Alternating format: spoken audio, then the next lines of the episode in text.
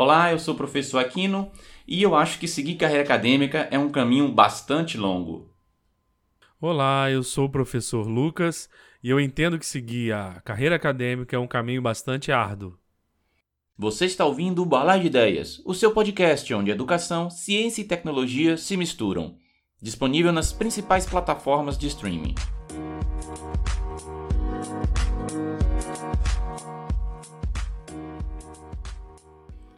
Olá, sejam bem-vindo ou bem-vinda ao Balá de Ideias. Eu sou o professor Aquino e estou aqui com meu companheiro Lucas para a gente discutir um pouquinho sobre carreira acadêmica, né? Como que é um troço que é difícil de você entrar, difícil de você se manter e, e principalmente conseguir deixar a sua sanidade no lugar, né, Lucas? Com o tanto de pressão que a gente recebe. Ô, ô Lucas, olha é, só, é, é, uma dúvida que eu recebo com bastante frequência essa questão, né? É, eu vejo que até mesmo alunos de graduação às vezes não entendem o, o que, que um professor universitário faz e como é que você segue, é, como é que você faz para seguir essa carreira, né? Ah, primeiro é a, a velha confusão de achar que professor universitário só dá aula, né? Que ele só vai para a sala de aula e depois que ele sai da sala de aula não faz mais nada, o que é uma visão completamente errada da realidade.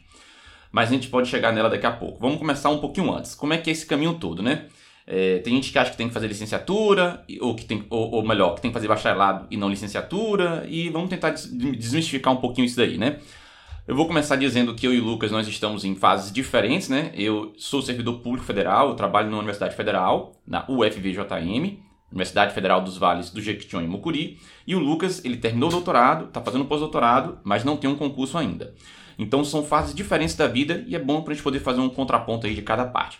Lucas, o que, que você pode começar me falando aí sobre isso?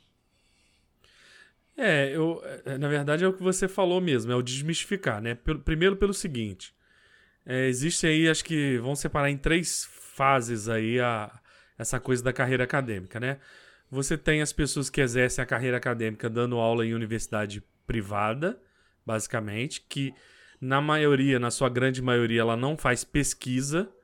Então, em essência, quem dá aula em universidade privada, ele trabalha com ensino e projetos, né? Basicamente. Você tem as pessoas que dão aula em, em universidade pública, mas não fazem a pesquisa, que são professores, porque na universidade pública você tem as possibilidades de fazer a tríade lá, que é ensino, pesquisa e extensão. Então, às vezes a pessoa opta por fazer ensino e extensão. Ou só faz o ensino, né, negligencia lá, né, e deixa só o, as outras de lado. Acaba que acontece, né? A pessoa de repente pega uma carga horária maior. Mas em suma ela deveria pegar dois, né? Ela deveria pegar o, o ensino pesquisa, o ensino extensão, ou extensão. Ou seja, ensino ela é obrigada, né? Porque ela tem que cumprir a carga horária. E existe dentro dessas pessoas na universidade pública, na sua grande maioria, que fazem a, a pesquisa também, né? Que é a carreira acadêmica aí já voltada para a ciência. Então, desmistificar isso é interessante. Quem tem, e existem cursos na universidade que os professores estão mais voltados a fazer a pesquisa, né? A fazer ciência, por exemplo, na física. Quase todos, né, no departamento de física da UFJF estavam participando de, de pesquisas científicas, né? Era raro alguém que é, não estava participando. Ou eram pessoas mais velhas, que já estavam mais desanimadas, mas em geral estava todo mundo fazendo pesquisa, né? E os alunos têm esse, esse contato porque os professores chamam eles, os alunos, para participar das pesquisas. E aí você começa a ver como que é o andamento de uma pesquisa científica e tudo mais, né? Então acredito assim que você é separado nessa coisa. A docência é uma coisa bem nítida, que você consegue ver, o cara é docente. E ali ele também tem o trabalho dele de pesquisador, né? De, de fazer ciência, que é escrever artigo, experimento, no meu caso, não era experimento, né? No meu caso, era simulação e fazer os artigos e pesquisa e colaborar e tudo mais, né? Então tem é. essa, essa, essas nuances, né? Pois é, Lucas, você tocou num ponto interessante que, assim, quando a gente está falando de instituições privadas, você tem o que eles chamam de horistas, que são aqueles professores que são contratados X horas por semana para ir dar aula, né? E aí eles têm também, claro, né, uma carga horária fora da sala de aula para poder preparar o seu material. Então, sei lá, digamos que a, a instituição contrata o professor referente a 20 horas. Estou dando um chute. Aí dessas 20 horas, digamos que ela considera que, sei lá, 12 é em sala de aula e 8 é, é para fazer planejamento, né? Então ele dá 12 horas de aula na semana e 8 horas é fora da sala de aula planejando. Tô dando um chute, né? Para as pessoas entenderem mais ou menos como é que é a ideia. E, ele é só para dar aula, digamos assim, né? Digo só entre aspas, tá? Porque dar aula também é uma coisa trabalhosa. As pessoas acham que é uma coisa simples assim, mas não é. Uh, exige uma dedicação também, obviamente. Agora, o professor da universidade pública, ele vai ter, na verdade, é, se ele for professor na universidade é, pública federal, porque cada servidor público, você tem as esferas. Você pode ser um servidor público federal, estadual ou municipal. No federal, ou seja, qualquer professor que está numa federal, o contrato dele de trabalho, digamos assim, o concurso que ele faz e a carreira dele, tem quatro coisas: ensino, pesquisa, extensão e gestão. A parte de gestão é a parte da, administração da universidade. Você está aí na sua universidade federal, por exemplo, você pode não ter noção disso, mas até o papel higiênico que você usa no banheiro teve um professor no meio da cadeia de, de, de logística para chegar aquele, aquele papel higiênico ali dentro. Porque em tudo quanto é setor da universidade vai ter um professor para fazer os mais variados serviços, né? Que é desde essa parte de licitação e aí compra material. Aí, claro que também tem o técnico administrativo que vai auxiliar os professores nessa tarefa. Mas assim, o professor ele não é contratado só para dar aula, ele não é um horista, digamos assim. Então, ou ele se envolve com ensino, como o Lucas falou, o ensino é obrigatório, então esse vai ter de qualquer jeito, né? Tem algumas exceções, como por exemplo, quando o cara vira reitor, aí obviamente não tem nem como ele estar tá em sala de aula mais, aí ele pega um professor substituto para dar aula no lugar dele e ele vai ficar se dedicando só à parte do, do da reitoria. Pró-reitor também, se não me engano, o pró-reitor também é assim. Mas aí já é na esfera máxima administrativa, né?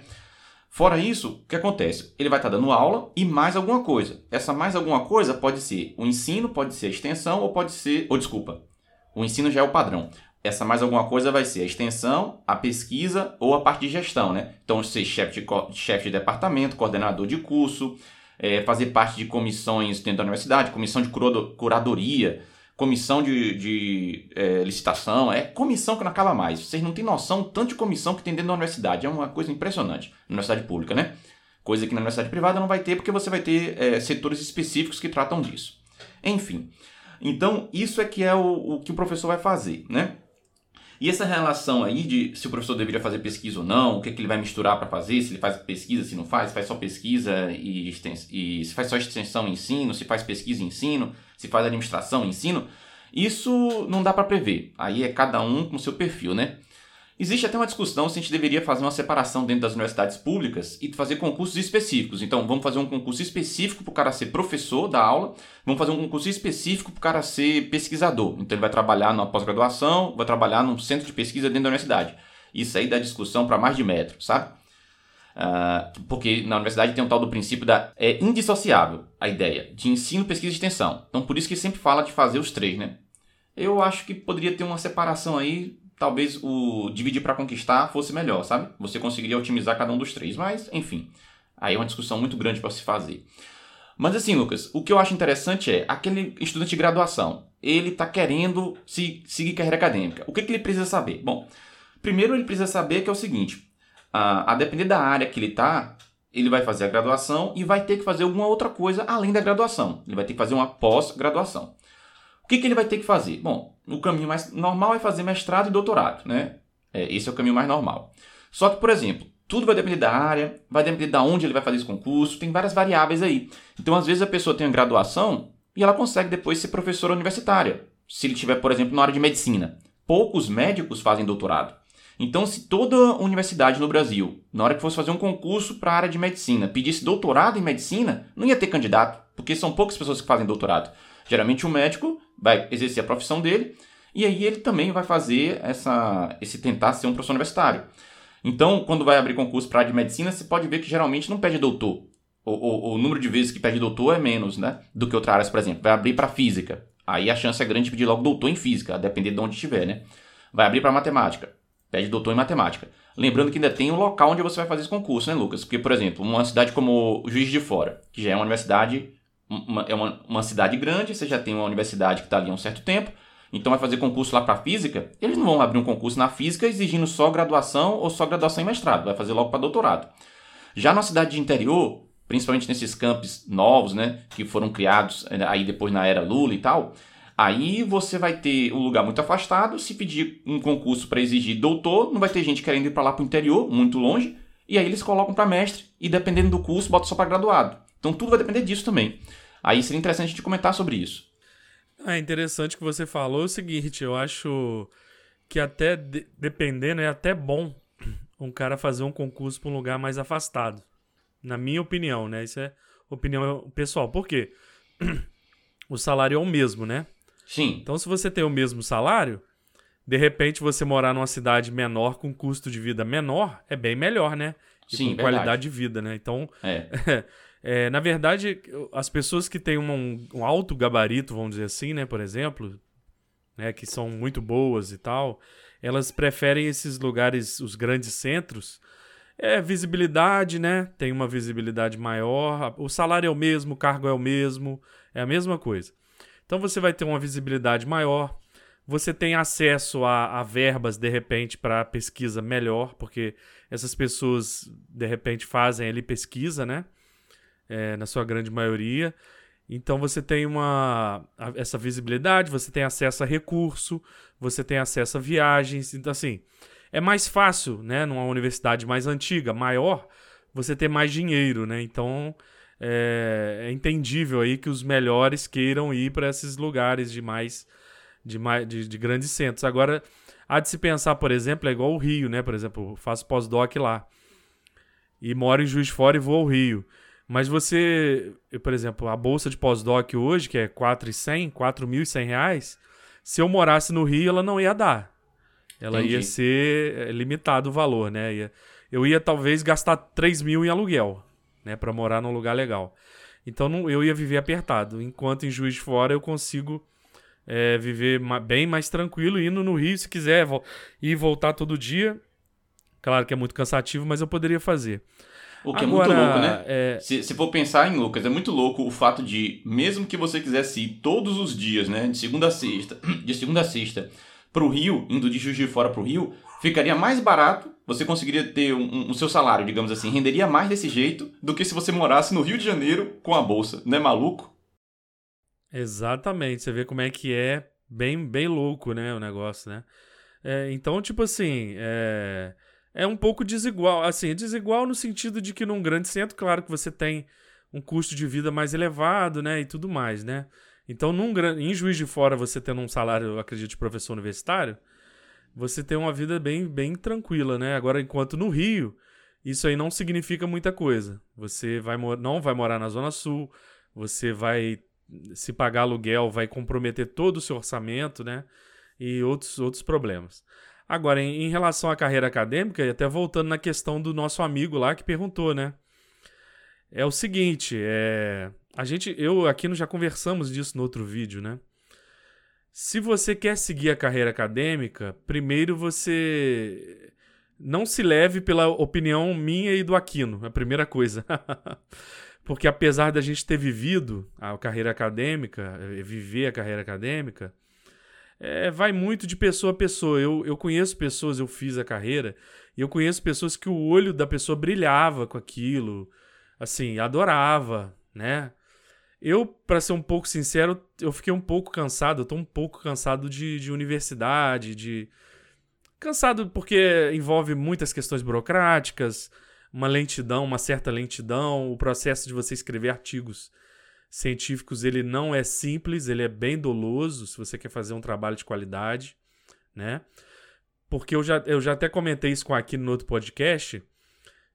A gente brasileiro, né, latino-americano, as revistas, né, as boas revistas europeias, americanas, elas não veem você com bons olhos. Então eles gostam de pessoas da língua inglesa. Então, o primeiro grande artigo que eu escrevi, eu tive que convidar uma pessoa do, da Europa, né, para poder participar, um alemão. E aí meu artigo foi aceito, magicamente, foi negado três vezes. Eu uhum. botei essa pessoa e ele foi aceito. Então, assim, ou seja, você fica, eu particularmente, é igual eu tô dizendo, não leve em consideração a minha opinião, tá? Eu fiquei um pouco frustrado, eu fiquei um pouco chateado com aquilo e, e relevei, continuei trabalhando mas você vê que na verdade você é mais um na fila do pão, vamos dizer assim. é aquilo. Lucas, e, e, tem uma coisa aí também que é o seguinte, Lucas, é, é, que tem um fator muito imprevisível nessa parte aí de você tentar se, seguir carreira acadêmica, que é o momento no qual você termina o seu curso. o, o que eu quero dizer é o seguinte. Quando eu terminei o curso de mestrado, eu entrei em 2009. Então, 2009 todo, 2010 todo, aí eu defendi no início de 2011. Aí eu entrei no doutorado.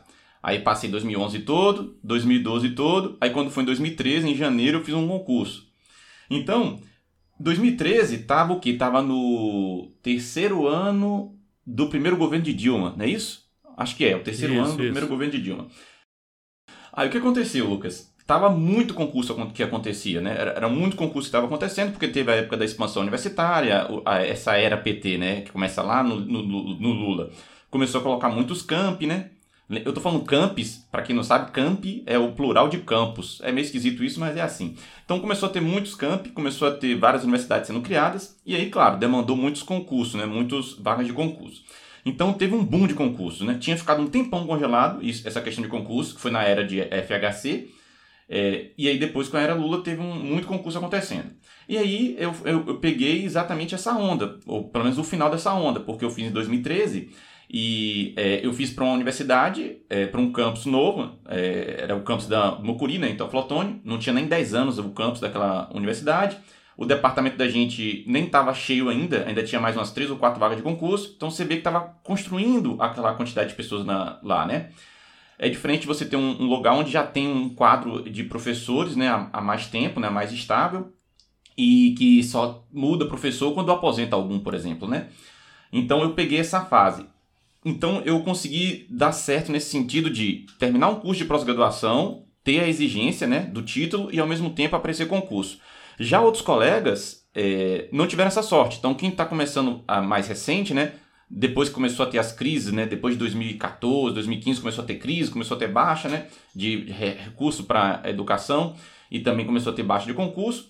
E aí agora quando a gente virou a chave para um outro tipo de governo, onde você vai ter uma linha liberal, que é outra linha de pensamento, a ideia é não ter concurso mesmo. Então, malmente está tendo concurso para substituir quem aposenta. Imagina concurso para novos, né?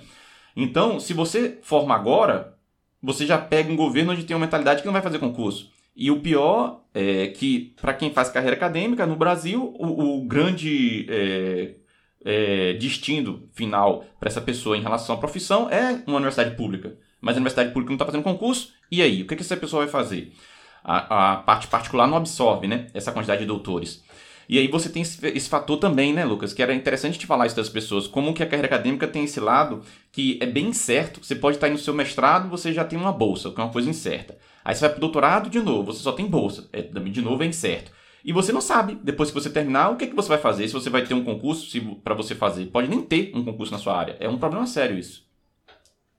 É, é eu, eu tenho as minhas colocações assim um, um pouco é, distancia um pouco das suas no seguinte sentido. É, eu, eu, acredito o seguinte: é, a gente houve um, uma expansão da universidade, essa expansão foi super necessária, essa expansão foi muito boa, porque mais alunos.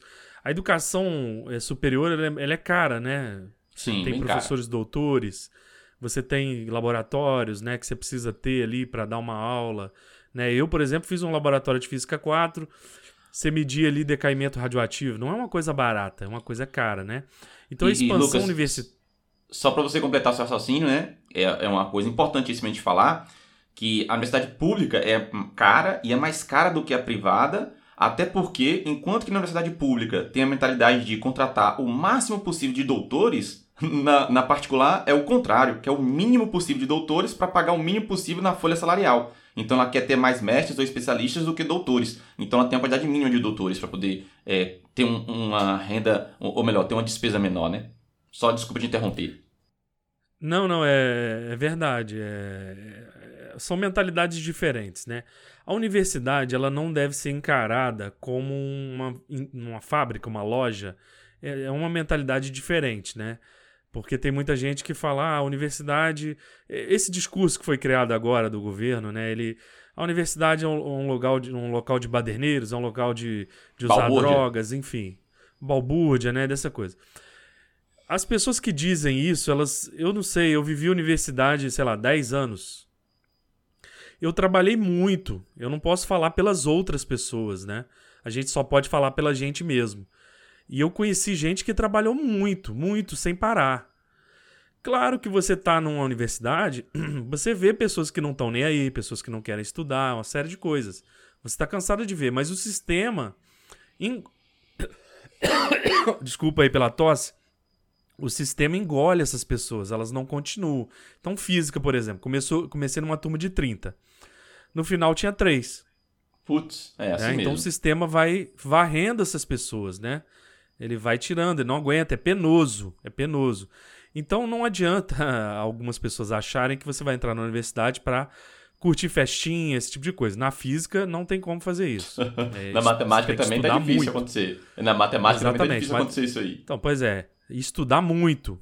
Estudar muito. Então, esse discurso, todo esse discurso que veio de agora, de pouco tempo, né, desse governo, e desses desastrosos aí ministros da educação que tiveram, que claramente eles são inimigos da universidade. Se eles talvez adotassem uma postura de querer conversar com a universidade, é, é, é, seria muito mais aceito. Mas na verdade eles só querem o enfrentamento. Então, com o enfrentamento, eu acredito que você não chega a lugar nenhum. É a minha opinião Isso. pessoal.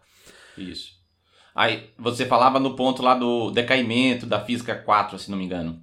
Exatamente. Então eu fiz laboratórios que os equipamentos são caros. Então você demanda dinheiro, toda aquela expansão foi muito boa. Você vê salas cheias hoje. Você vai para a universidade numa sala, por exemplo, de cálculo numérico, que é uma matéria muito específica de curso de engenharia, de física, nem matemática não faz, a sala tá cheia, lotada. Tem as pessoas estudando e tal. Matemática Esse é o ponto. Faz a universidade precisa. Faz, faz. Eu não sabia faz, que fazia. Faz. Então, aí você vê que a universidade ela precisava disso, ela estava muito sucateada, né? Ela estava uhum. muito mal. Então ela precisou desse esse impulso do governo do PT, ele foi muito bom. Eu tenho N é, discordâncias né, com o governo do PT, né? Mas nesse ponto, nesse ponto específico, eu concordo gênero no migral. A universidade ela teve um boom aí muito bom, foi bem eh, significativo, né? Foi muito bom. E também mais pessoas o, estudando. Uma coisa importante nisso foi a interiorização, né? Você tirou as universidades só dos grandes centros, a pessoa tinha que ir para as grandes capitais para você fazer uma universidade federal. E agora você tem universidades federais em, em, cidades muito pequenas, né? Como é o caso aqui em Teoflotone, 150 mil habitantes e tem uma universidade federal. Tem inclusive agora um Instituto Federal também. Então são duas instituições federais numa cidadezinha de 150 mil habitantes. Então essa interiorização também foi importante. Não, é, para você ver como que é bom, né? As pessoas querendo fazer faculdade, ter acesso gratuito, né? Isso é super importante, né? Então isso aí foi fundamental, acredito. Agora, é, o que acontece, o que aconteceu depois, eu acredito, foi o seguinte. Até no governo Dilma a gente está entrando muito nessa, nessa, batendo nessa tecla, né? No final do governo Dilma, o que a gente pôde observar foi que a fonte, entre aspas, secou, né? O Sim. governo ele não tinha mais tanto dinheiro, ele, ou não tinha, já estava bem endividado e tal. E não pôde se continuar com essa política, vamos dizer assim, né, de mais das universidades crescerem mais, mais e mais e mais, né? Houve uma, ou, ou seja, houve uma crise mundial, uma série de medidas que o governo tomou, na minha visão, errôneas e tudo mais. Não quero entrar nesse mérito. E o dinheiro acabou, o dinheiro, a fonte secou, a verdade é essa. Então, nos depois, dois, três anos depois né, da, da saída da Dilma, os concursos acabaram, porque justamente a fonte secou, né? Então você não poderia mais ter essa quantidade de concursos que tinha, as obras que tinham, tudo mais. Acho que a gente está num momento hoje que é o seguinte, que eu penso assim, que o Brasil ele está produzindo doutores legal, numa quantidade boa, né? Embora seja inferior aí a países de primeiro mundo, é um momento talvez da gente fazer mais com menos, né? talvez seja essa, essa ideia. Que a gente tenha que encarar que realmente é, né, no, não temos tanto dinheiro assim e tentar produzir com, com dinheiro ou investir em áreas que, que você demande menos dinheiro para fazer ensino de ponta, ciência de ponta, enfim, essa coisa toda. O que você falou que eu achei interessante foi isso. Você saiu da universidade no momento que o governo estava com dinheiro, o Brasil estava com dinheiro e tinha muito concurso. E logo você foi absorvido, né? Sim, sim. Pelo, pelo sistema. Eu só fiz um concurso, bicho. Eu, eu ainda tive, eu ainda tive essa. É, aquela história que. que é, eu acho que. É aquela história que diz que sorte é quando oportunidade encontra é, preparo. Não tem um negócio desse? Eu acho que é sorte, né? Se não me engano. E foi o que aconteceu comigo. Eu estava com meu título, eu tinha o preparo, e aí eu tive a oportunidade, fiz o concurso e passei. E eu só fiz um concurso, o, o que, e, e, é, e só exigia mestre do concurso que eu fiz. Então, é, foi, foi, uma oportunidade realmente, né? Às vezes a pessoa faz muito mais concursos do que isso. Alguns colegas fazem 3, 4, 5, né? Porque, é, é, por N motivos, justamente porque você vai para lugares maiores, você vai para lugares que exigem uma quantidade de currículo muito maior porque você já está num grande centro, então, porque não teve concurso em outro lugar, quer dizer, é um monte de variável que pode influir. E eu tive essa sorte, digamos assim, né? Eu juntou as duas coisas. É, né? Foi uma coisa casou com a outra, né? É, é bem interessante, né? Mas eu, eu já peguei justamente o contrário, né? Quando eu saí do doutorado, porque a física ela é, é interessante o seguinte: primeiro que eu tive um preconceito, sofro um preconceito muito grande por ter feito física e por ter feito modelagem computacional no, como mestrado e doutorado. Então, se o nosso amigo aí, dependendo da área que ele for fazer, o meu conselho é seja purista. Se eu se puder te dar um conselho, conselho, se fosse bom, era vendido, não era dado, né? Mas eu vou te dar um conselho. É, faça, seja puro. Biologia, mestrado e doutorado em biologia. Agora, aí você pergunta assim, nossa, mas por que, que você fez assim, então, já que o lance era o seguinte: eu sou tipo o Aquino. Eu fiz física, mas eu adoro de paixão computação. É. Computação para mim. que é você. É, só que eu é, gosto é de matemática. É melhor que jogar videogame, entendeu? a única diferença da gente foi que eu fiz matemática, né? Eu acabei escolhendo matemática, que eu queria fazer computação, não tinha o curso de computação na época que eu fui fazer vestibular, lá na, na UFS, né? Universidade Estadual de Feira de Santana. Aí minha mãe falou assim: ó, você tem que escolher um curso aqui, porque não tem como você ir pra outra cidade, que não tem como te manter em outra cidade. Aí eu escolhi matemática e eu gostei, eu sempre gostei de matemática, né? Então pareceu uma, uma escolha natural para mim. Quando eu estava no finalzinho do curso de matemática, entrou o curso de engenharia da computação. Aí eu falei, pô, já estou no sétimo semestre, são oito semestres de matemática, eu não vou largar para poder fazer engenharia da computação. Aí eu terminei o curso de, de, de matemática, né? Mas e, e, eu não fui esse purista como você está falando, né? Eu saí de um negócio, fui para modelagem computacional, então misturei tudo, né? É o que você fez também. É, eu misturei foi, e tive um motivo, né, para isso, para fazer isso. Eu, quando eu estava no final do curso de física, eu trabalhava com iniciação científica no que eu trabalhei a minha vida inteira, que é o plasma computacional. Plasma de baixas temperaturas, né? E eu demandava uma quantidade muito grande de computação. Entendeu? Porque a física, ela do, da, do plasma lá de baixas temperaturas, ela era uma física bem entendida, tal, bem assim, bem estabelecida, vamos dizer assim, né? E o que eu precisava ali era simular processos quaisquer que eu quisesse, né? misturar o gás, trocar e tudo mais. Só que isso demandava uma quantidade de computação muito grande, absurda, né, na verdade. E eu fui precisando cada vez mais de computação. Então, quando eu vi que tinha o mestrado em modelagem computacional, eu falei, opa, é aqui que eu vou me encaixar, é aqui que eu vou que eu vou me, me fazer, né, vamos dizer assim. E, e não me arrependo um segundo disso, porque o conhecimento que eu tive nesse no, no, mestrado de modelagem computacional e de foi além, talvez, né? Foi uma coisa, uma casca acima, né? Da própria física em si, né? Você entende os modelos, né? Mais profundo do que física só a física ali, né? Pura, nua e crua, né? Você cria modelos, você propõe modelos, é, é muito bonito. E eu não me arrependo, né? pelo conhecimento que eu tive. Na vida, às vezes, nem tudo é dinheiro, nem tudo é, é status, nem tudo é, é essas coisas. Às vezes, é, o conhecimento que se adquire, a visão de mundo que você tem, pode te levar longe também. Então, sim, acredito sim. que foi o que aconteceu comigo, né? Apesar de eu ter sofrido, sofrer esse bullying todo acadêmico aí, né? uhum. É, Mas você, é você, vê que, você vê que engraçado que é. No grupo de pesquisa que eu, que eu participo, eu sou muito requisitado pelo fato de conhecer muito de, de computação junto com física. Eu sou bastante requisitado para fazer experimentos, para dar pitacos lá, né, e tal. Então, assim, eu sou as pessoas no final elas, elas veem o que, que, que o que, que é aquilo, né? O que, que o valor que aquilo tem, né? No, pois é, elas... justamente porque você tem essa visão das duas coisas, você tem um pé em um lado e um pé no outro, né? Então, é, infelizmente, dependendo de onde você vai, eles querem realmente aquela, aquela formação que é completa numa coisa só. Então, faz graduação em matemática, mestrado em matemática e doutorado em matemática. Ou então na física. Graduação em física, mestrado em física, doutorado em física. Você vai ver vários e vários concursos assim pelo Brasil afora. E aí, é, é uma pessoa que se precisa depois resolver um problema que vai demandar computação, então ele tem que pegar uma pessoa da computação. Ou, às vezes, ele vai fazer um projeto à parte e pegar uma pessoa como a gente que é modelagem computacional. Só que isso é uma coisa muito chata, porque, veja, quer dizer que. Vamos, vamos pensar aqui. Quer dizer que você, Lucas, ou eu, Aquino, a gente serve para poder fazer essas bolsas e fazer esses projetos para ajudar o grupo. Mas a gente não serve para fazer um concurso naquela universidade? Por que, que, esses próprios professores, quando vão fazer concursos, não colocam lá? Não, vou botar aqui modelagem computacional também. A pessoa pode fazer doutorado em, é, pode fazer graduação em física e o doutorado em modelagem computacional, vou aceitar ele aqui. Então, esse preconceito, esse bullying, como você está falando que a gente sofre, é um problema sério realmente. Eu lembro que eu tinha isso na época que eu estava no mestrado ainda, eu ficava preocupado com isso. E eu não consegui fazer concurso depois por causa da formação, né, que é bem diferente, é bem eclética, né? Aí eu tive a sorte de ir para uma universidade onde no departamento já tinha pessoas com aquela formação, com formação em modelagem computacional. Então, nos nossos concursos lá, sempre a gente coloca matemática aplicada, modelagem computacional e várias outras coisas, né? porque a gente já entende que pode ter aquela pessoa para trabalhar na parte aplicada.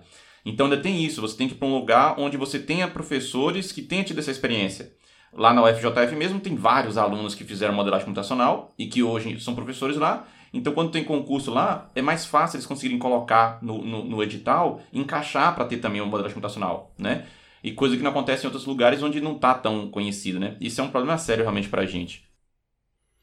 É, e, isso é um problema mais ou menos que eu estou enfrentando, né? Vamos dizer assim. E, mas eu, eu, o interessante é o seguinte, eu, eu sou um cara muito curioso, então eu não tô, eu não tô muito focado nessa. Ah, ensino, ensino, ensino. Eu não tô muito focado nisso, né? Eu tô tocando minha vida, fazendo projetos, fazendo pós-doc, escrevi, acabei de escrever um artigo tem duas semanas. Então foi um artigo, foi bacana, mas como eu já novamente disse ao nosso, ao nosso ouvinte aí que sugeriu o tema, foi é uma coisa penosa, não é uma coisa tão simples, que você ali, você é um processo, né? Você passa por aquilo ali e realmente é penoso sim.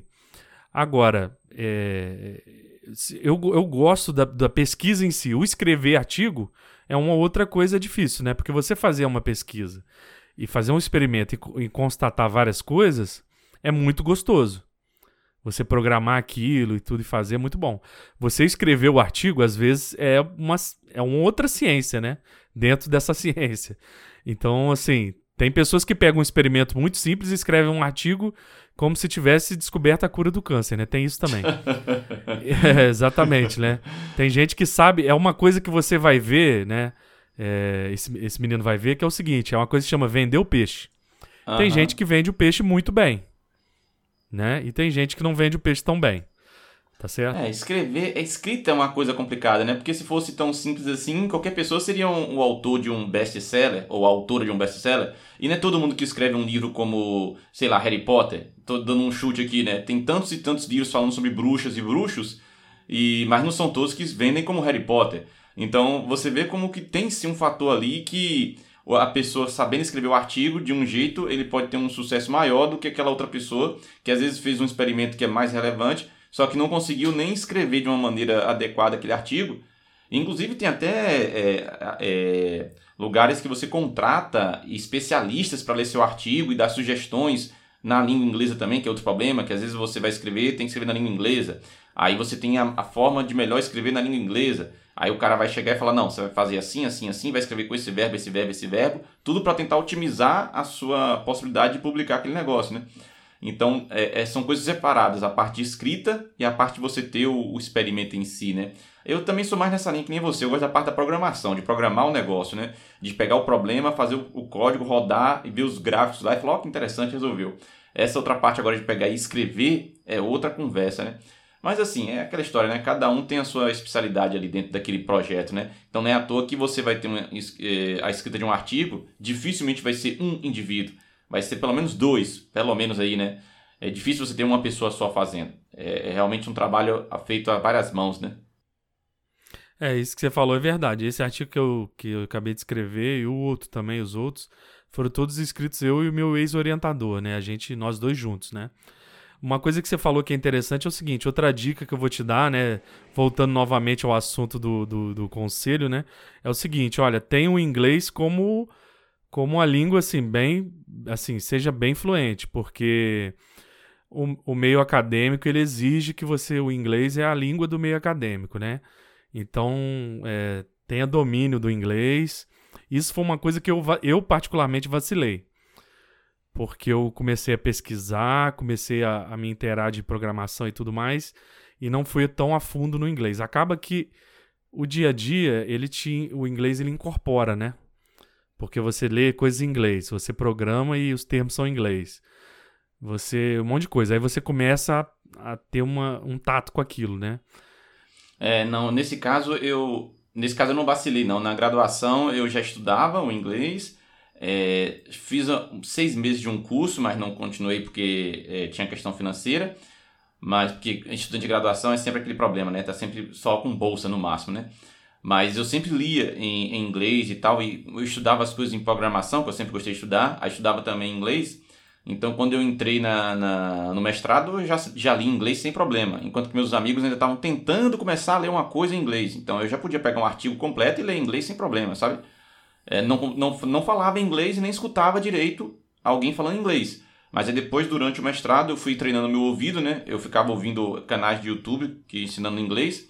E aí depois foi um momento assim que eu comecei a, a, a, escutar e aí eu hoje eu consigo e naquela época também já na época do mestrado eu já consegui escutar uma coisa inteira é, uma palestra inteira por exemplo em inglês sem problema entendi o que a pessoa estava falando ali sei lá uns 90% na hora de falar ainda me enrolo até hoje porque tem coisas que você vai falar que você fala numa conjugação errada e tudo, mas assim, para comunicação básica eu conseguiria.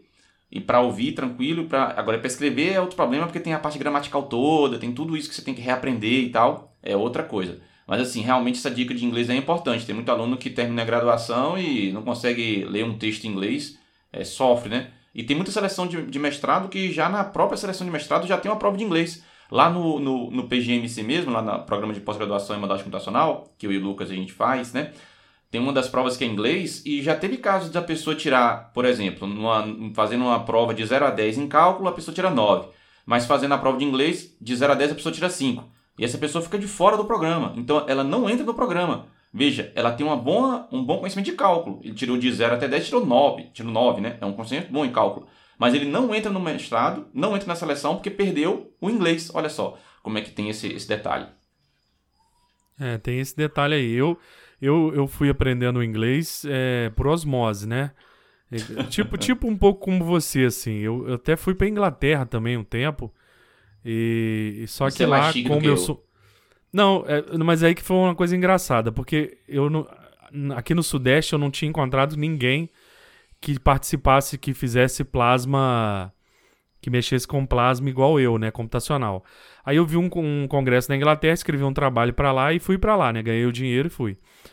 Então, para ter contato. E, aí na Inglaterra eu comecei, aí eu o inglês você vai começando a escutar, vai começando a ver, rapidamente você você vai assimilando, né? Mas assim, eu, eu meu conselho assim, tenha um inglês, tenha um certificado, porque isso Hoje em dia, para você fazer um doutorado fora do Brasil e fazer um doutorado sanduíche, né, que é metade aqui, metade fora, é necessário você ter o certificado, né? Então, o saber inglês vá, vá além, né? Vamos dizer assim, né? Saiba mesmo. É, uhum. Saiba inglês mesmo. Faça lá o. Tira um certificado que isso aí te, te possibilita. Abre portas, né? Vamos dizer assim, né? É, tem universidade, abre muitas portas. que as universidades públicas, inclusive, não sei se ainda está assim, mas eu lembro que teve uma época que fazia o TOEFL, TOEFL né, na própria universidade. A pessoa podia fazer a prova lá na, na universidade e depois ela teria um certificado pela universidade pelo nível que ela estava, né? A gente, eu mesmo já lembro de ter aplicado provas desse tipo aqui na universidade. Não sei como é que está hoje. É, tudo bem, hoje está tudo parado por causa da questão de pandemia, mas antes disso tinha esses exames regulares de TOEFL que é importante mesmo, que algumas vão exigir isso, né? E então acho que a dica principal para a pessoa é, né, você está na graduação, quer fazer, seguir carreira acadêmica. Bom, primeiro, é, se dedique ao seu curso de graduação, tenha boas notas, tenha uma, uma, um bom desempenho nas disciplinas, porque o seu histórico vai ficar enriquecido e depois isso vai contar para você na, na época da seleção do mestrado, que é a primeira coisa que provavelmente você vai fazer depois que você terminar a graduação. Segundo, se você puder fazer iniciação científica, também é importante para enriquecer seu currículo. Terceiro, que vai ser, na verdade, uma influência do segundo, que é a iniciação científica, é estudar o inglês, né? Então, essas são as três dicas. E aí depois é entrar na graduação, ou melhor, entrar no mestrado, né? Se você já puder ir conversando com pessoas que tá fazendo mestrado é interessante. Se você já tiver mais ou menos um curso que você quer fazer, você já, já conhecia aquela universidade, é interessante também, né? Você, é, por exemplo, você quer fazer modelagem computacional, então você vai lá e procura a UFJF, você vai, que é a Universidade Federal de Juiz de Fora. Ou então você vai lá e procura o LNCC, Laboratório Nacional de Computação Científica. E aí você já vai vendo como é que é o programa ali, aí você já vai se habituando, né? Então é interessante você ter essa, essa visão, né? Agora, para fora disso, você vai ter todo aquele problema que a gente falou, que é uma, é uma área que é imprevisível, você pode terminar o seu curso e não ter necessariamente aquele emprego naquele momento. Aí às vezes a pessoa fica emendando é, pós-doutorados. Então, às vezes a pessoa faz 3, 4, 5 pós-doutorados, até porque não consegue um, concurso né, para poder ser um efetivo. Porque não tem na área dele, ou por vários motivos. É, é uma questão problemática isso. E, então você tem que ter isso na sua cabeça também, né? É, é, é um caminho árduo, é um caminho longo que realmente tudo pode acontecer. Nós tivemos colegas lá, né, Lucas, que a pessoa estava no finalzinho do doutorado e apareceu um concurso, era numa área mais geral, ele conseguiu fazer e aí ele praticamente emendou, né? Ele, ele terminou a defesa e a, a universidade chamou ele para entrar na, na, lá no curso, né? Na mesma universidade, lá na UFJF mesmo. Então, tem desses casos, a pessoa pode ter essa sorte, digamos assim. Mas também tem o caso onde a pessoa termina e não tem o concurso. Então, tudo pode acontecer. É, realmente, é, é um caminho muito incerto, né? Outra dica que eu queria dar, Aquinos, a gente tem tempo ainda um pouquinho, né? Vamos, vamos estender um pouquinho, um pouquinho, aí. Tem um vamos, pouquinho vamos de tempo. Outra, outra dica que eu queria gostaria de dar é o seguinte: é, pegue um orientador. É, primeiro, duas coisas aí, né? Dentro dessa dica, essa dica também é fantástica, né? Porque é o seguinte, pressupõe-se que você é, quer carreira acadêmica e que vai fazer mestrado e doutorado, apesar de que é, como o Aquino já disse, você pode ser docente sem ser, ter mestrado e doutorado, ou ter só mestrado. Enfim, as possibilidades são muitas. Mas como você quer carreira acadêmica, pressupõe-se que você queira mestrado, doutorado, faça todo esse caminho. É, pense num orientador, primeiro, que ele seja um cara é, interessado na pesquisa em si, porque tem muito orientador, porque eu já vi que o aluno faz tudo, né? O orientador não orienta em nada. O cara pega e faz do início ao fim. Isso é muito ruim porque você fica solitário, né? Porque na verdade o orientador justamente ele vai te dar um norte ali, né? Mas às vezes você pega o orientador que nem o norte ele não tem também. Então é, fica complicado. E tem orientador que é difícil de lidar, os problemas de assédio, né, moral e outros, ah, né? sim, sim, sim. Sim. Exatamente. Nem vamos entrar nesse assunto. Talvez é um podcast, uns 10 ah, podcasts ah, desse assunto, né? A gente, vai, a gente Mas... tem que fazer um podcast sobre isso qualquer hora, sobre assédio moral na universidade, né? Exatamente. Então, tipo assim, você tem orientadores excelentes. Eu, igual eu tô falando com aqui, no, contei no outro podcast, que eu entrei para fazer iniciação científica, eu entrei na sala de um professor, aí ele abriu meu histórico, aí meus dois ou três primeiros semestres foram bem ruins, aí ele me, me esculachou, falou que eu nunca ia conseguir, que eu não ia fazer mestrado, que eu não ia fazer doutorado, que eu não tinha condição. Aí fiquei na minha, entrei na sala do outro professor, o outro professor falou comigo: Olha, você sabe isso? Eu falei: Não. Você sabe aquilo? Eu falei: Não. Nada que ele perguntou eu sabia. Ele ficou me olhando, aí ele falou assim: Não, então faz o seguinte. Me deu uma, uma conta para fazer, uma pesquisa para fazer e falou assim: traz isso para mim amanhã. E aí começou. Eu no outro dia eu levei o negócio que ele queria e fui levando o que ele queria. Todo dia ele me dava um, um trabalhinho e aquele trabalhinho eu levava. E dali a cinco meses, seis meses eu ganhei a bolsa. Ele perguntou: ó, tem uma bolsa aí, você quer? Eu já tinha trabalhado seis meses sem bolsa. Eu falei: é, claro que eu quero. Aí peguei uhum. a bolsa, né? A bolsa ainda era 300 e pouco, não era 400 não. Que é hoje. Então foi assim. Ele não quis saber, ele quis saber do meu esforço. E eu me esforcei e fui seguir. E depois o outro professor que me, me esculhambou e tal, ele me viu com a camisa do mestrado, com o casaco, né? Ficou me olhando de cima e embaixo. tipo assim, é, esse é fez... é aquele cara? Ele deve ter pensado, né? Hum, esse é, é aquele esse... cara? Esse é o tipo de professor que eu não quero ser, definitivamente eu quero distância, né? É, de você ter um aluno lá, em vez de você tentar fazer a pessoa crescer, porque assim, Todo mundo pode ter um desempenho bom, um desempenho ruim, isso aí tem tantas variáveis que podem colocar e não determina se a pessoa vai fazer ou não um curso depois de mestrado ou doutorado. Nós somos dois exemplos aqui disso. Você está falando que teve uma parte muito ruim no início do curso e tal, e o seu histórico não era tão bom, e o meu histórico já é o contrário disso. O meu histórico é bom e eu não tenho doutorado ainda. Eu fiz mestrado só depois. Eu me formei em 2004 e fazer mestrado em 2009. Então, quer dizer, se fosse olhar só o meu histórico escolar, ia dizer assim: ah, não, esse cara já devia ter ido fazer mestrado há mais tempo. Mas não. Então, tudo pode acontecer. Então, essa questão de achar que porque foi na graduação um, é ruim, não é, é, necessariamente essa pessoa não vai fazer mestrado, isso é uma falácia. Agora, claro, quando vai fazer uma seleção de mestrado, a pessoa que tem um histórico mais limpinho, digamos assim, ele tem uma competitividade maior. Isso aí não tem como negar, né? Mas se você mostrar serviço, como foi o caso do Lucas, ele mostrou serviço. O que aconteceu? Ele ganhou a bolsa depois de iniciação científica. Isso foi ajudou o currículo dele. Então, isso também é importante para a pessoa, né? Ele mostra serviço, ele vai conseguindo, né? O importante é não ficar também com essa mentalidade que se um professor falou essa bobagem, que a pessoa não pode é, conseguir tal, tal, tal, não acredite nisso, cara, porque é, sempre tem esse tipo de professor, né, velho? Em vez da pessoa falar assim, olha, no momento você não tá tão bom, vamos fazer aqui um, alguma coisa para você melhorar, vamos melhorar sua base aí, depois a gente vê como é que vai ser o seu progresso e a gente coloca no, no programa. Seria uma, uma coisa muito mais honesta no caso, né? Foi mais ou menos o que o outro professor fez, né? Te deu testes, digamos assim, ele tá te testando, né? Tentando ver como é que você ia você respondeu bem para aquilo e falou: ó, esse cara tá bom, ele não tinha um histórico bom, mas eu tô vendo que ele tem a garra para poder fazer. E deu certo, tá vendo? Então eu acho que essa postura do outro professor eu acho muito melhor do que a postura do primeiro, né? É, a gente acaba na, na universidade a gente aprendendo também o que não fazer, né? A gente vê o exemplo daquele primeiro professor, é o exemplo do que não fazer. Aí a gente vê o exemplo do segundo professor, já é o exemplo do que a gente deve fazer, né? É exatamente o que você falou aí, né? A gente tem um exemplo aí do que a gente não deve fazer, né? É muito interessante. E isso, isso é um fator importante, tá? Porque você tem um bom orientador, um orientador que tem um, também um currículo bom, ele vai te puxar para uma coisa boa, né? Você pegar um orientador, tem muita gente que é assim, né? Eu vou pegar aquele orientador ali mais fraquinho, que a gente pensa assim, e vai ter pouco trabalho, eu vou passar aqui, sei lá, dois anos ou quatro anos tranquilo, porque o trabalho dele é fraco, eu vou fazer pouca coisa e depois aquilo não te leva a lugar nenhum, porque o trabalho é fraco, mas um trabalho fraco não leva ninguém a lugar nenhum, vamos dizer assim, né? Todo mundo sabe isso. E às vezes você pegar um orientador bom, um orientador com um trabalho relevante, é, aquilo vai te levar a muitos lugares, né?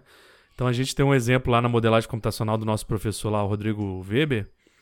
Ele, no final do doutorado agora, eu via pesquisadores de fora pedindo para ele alunos para ele indicar para sair do Brasil para trabalhar com eles lá fora. Mas por que que esses pesquisadores ele tinha esse contato e tudo mais? Porque era um ótimo pesquisador, né? Então ele tinha esses contatos. Agora, um pesquisador de mediano para baixo, ele já não tem contato internacional, ele já não, ele já não consegue mandar os alunos para fora, é uma série de coisas. Então, a gente às vezes é uma, uma coisa engraçada que é o seguinte, às vezes a gente mira lá no alto e acerta no meio, né? Então, se você mirar no meio, você vai acertar embaixo. tá certo? Então, mire o mais alto possível, mire, mire no Nobel. Que Nobel no Brasil não tem. E aí uhum. você vai ser um bom pesquisador, entendeu? é, é, aquela história assim, né? Que tem uma, uma máxima na administração, que um, um, tio meu que é administrador me falou uma vez e eu sempre fiquei com aquilo na cabeça, né? É, pense alto, comece pequeno e haja rápido. Então é mais ou menos isso. Então você pode pensar alto, começar pequeno e agir rápido e, e ir para frente, sabe? Eu acho que é uma boa dica para tudo, né? Bom, estamos aqui encaminhando para o final é, do podcast, uh, onde eu e o Lucas a gente deu algumas sugestões aqui para esse caminho de pós-graduação, de seguir carreira acadêmica, que a pessoa pode é, trilhar de várias maneiras, né? Demos algumas dicas também. Se você quiser depois ouvir outras coisas desse tipo, manda a sugestão pra gente no meu Instagram, que é o LCM Aquino, ou no Instagram do Lucas, que é o Aulas em Casa JF. E eu não posso deixar também de mandar um salve aqui nesse final, Lucas, para o Gabriel Paixão. Ele mandou uma mensagem para mim lá no YouTube, é, onde ele diz que o Balá de Ideias é definitivamente meu podcast preferido. É, muito obrigado, Gabriel Paixão, por estar aqui acompanhando a gente. E ele também comentou os outros podcasts que ele escuta. Ele escuta um podcast que é Hoje no Tecmundo, que eu não conhecia, o Panoramas, que eu já conheço, aquela da, da, do Guilherme e da Gabriela, a Gabriela que é do canal Física e Afins. E o Sinapse, que eu também conheço também, que é do Pedro Loz, né, do Ciência Todo Dia. É muito bom também. É... Então, Lucas, opa, caiu aqui meu mouse agora, tá, gente? Mas não liguem para isso. Coisas que podem acontecer quando a gente está gravando. Ah, bem, eu quero mandar para vocês aí um abraço, espero que todos estejam bem, né? que você esteja aí nos acompanhando de maneira é, positiva na sua casa. E vamos tentar superar esse nosso momento que estamos ainda no isolamento aqui, né? Não tem jeito. É, é o que tem para hoje por enquanto, né? Manda seu salve aí, Lucas. É, é, queria mandar um salve para todo mundo. Um salve para as pessoas que estão escutando a gente fora do Brasil, que a gente tem uma audiência aí fora. Acredito que essas pessoas elas estejam com saudade aí do Brasil, né? Saudade de casa. É, e um salve geral aí, que a gente vai continuar fazendo um podcast legal para vocês. Me acompanhe lá no Aulas em Casa JF ou no canal exatamente onde eu dou aulas ao vivo pro pessoal do Enem lá. Tá certo que vai fazer Enem. Então por hoje é só, né, pessoal? É bom mesmo indicar isso, ó. Eu tinha esquecido. Para conhecer lá o canal é, no YouTube, tem o meu canal que é o Professor Aqui no Matemática. Tem o canal do Lucas que é o Aulas em Casa JF. E tem também um outro canal agora que é o Exatamente, onde está o Lucas e outros colegas também é, que dão aulas para o Enem, né? E, e só para terminar também o podcast, vocês, eu espero que tenham notado que agora nós temos o Lucas com um microfone novo, hein, Lucas? Tá com o microfone aí que esse tá ó belezinha para gravar. O Opa, áudio é outra tá qualidade, bom, né? né? É, dá outra vida para esse negócio aqui. Então, gente, é isso. É, esperamos, eu e Lucas, que você fique bem e qualquer coisa, procura a gente que a gente manda um salve para você também. Até mais para vocês. Tchau.